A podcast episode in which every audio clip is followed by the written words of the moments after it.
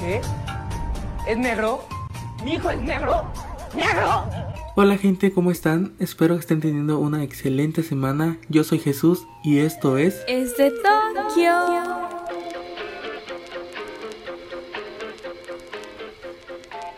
Hoy nos encontramos aquí reunidos para hablar de unos entes, de unas personas, de unas deidades, de una especie de ser que habita con nosotros aquí en México, que tiene una inteligencia superior que...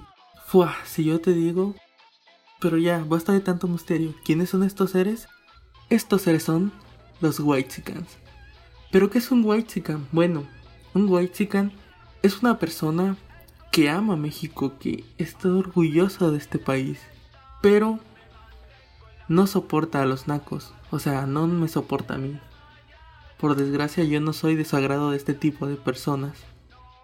Pero como son seres tan inteligentes, tan iluminados, decidieron utilizar TikTok, una plataforma que muchos quieren y otros millones odian, para dar pequeños tutoriales o dar guías de cómo comportarte para dejar de ser naco, mijo. O sea, es que tienes que aceptar que ser naco está mal. Yo ya acepté que irle a la América es naco y que eso está mal. Tú también tienes que aceptar que escuchar Jenny Rivera es, es de nacos. Es que es, inevitable, es de nacos. Pero no te preocupes, para eso están ellos. Ellos nos apoyan, ellos ellos quieren que nosotros seamos personas de bien, personas que tengan un léxico correcto, que no hablemos de una forma incorrecta y que caiga en lo naco. Aquí te voy a poner unos ejemplos de cómo deberíamos de expresarnos según estas deidades místicas. Cosas que te hacen ser naco. Diles más. Decir ira en vez de mira. Ya estás perdido. Pagar con monedas y usar ropa pirata es de nacos.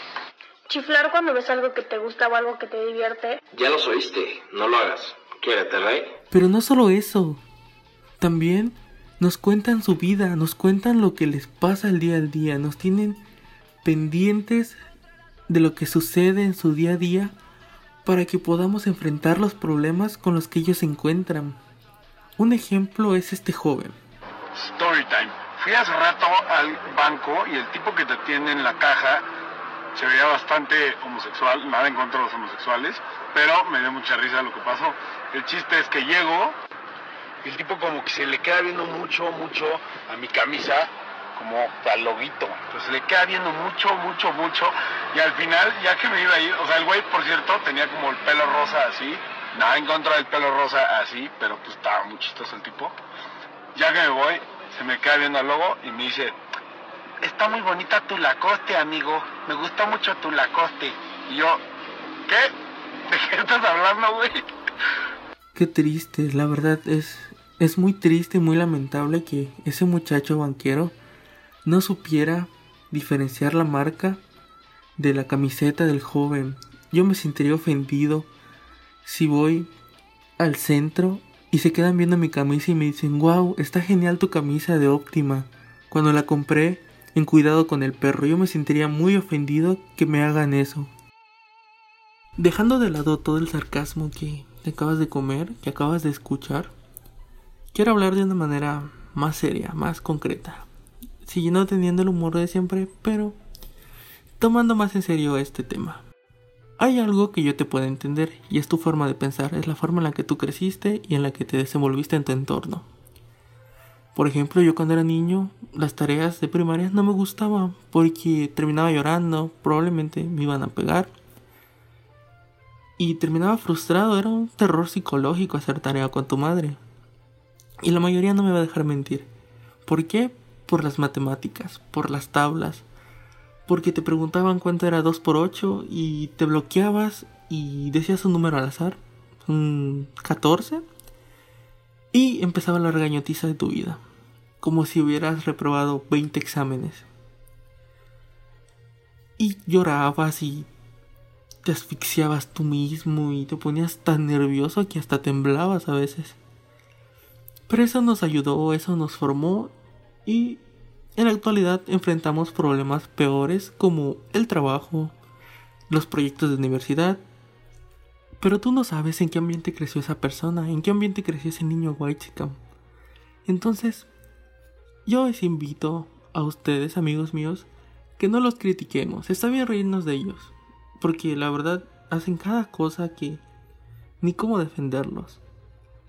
Pero también hay que tomar conciencia que ellos piensan de una manera diferente. Y no está mal, está bien. Cada quien tiene su forma de pensar, siempre lo he dicho. Siempre y cuando no dañen o afecten a otras personas. Aquí es donde está el punto clave de por qué decidí hablar sobre ellos. En las redes sociales encuentras de todo. Y, claro que sí, ahí están los clásicos white los verdaderos, los que no te van a fallar. ¿Y por qué digo esto? Bueno, suben cada foto, tuitean cada cosa que, wow, y entiendo por qué mucha gente los odia, por qué mucha gente les dice cosas. ¿En qué cabeza, en qué, en qué mundo cabe la posibilidad de tomarte una foto con una persona que obviamente tiene menos adquisición económica que tú para hacerte promoción como si fueras una persona humanitaria, la más humanitaria del mundo y subirla a tu Instagram y poner tus textos poéticos que podrían ser prácticamente un libro diciendo Chetumal Quintana Roo 2020 El día de hoy me encontré con Argenis. Él se encontraba comprando unos tacos con don Jorge.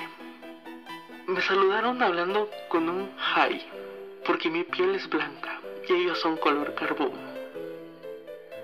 Me sentí muy feliz al convivir con gente naca de Chetumal ya que ellos pudieron asaltarme o pudieron matarme. Pero taquitos de 5 pesos y me divertí mucho. Por favor, no hagan eso, por favor.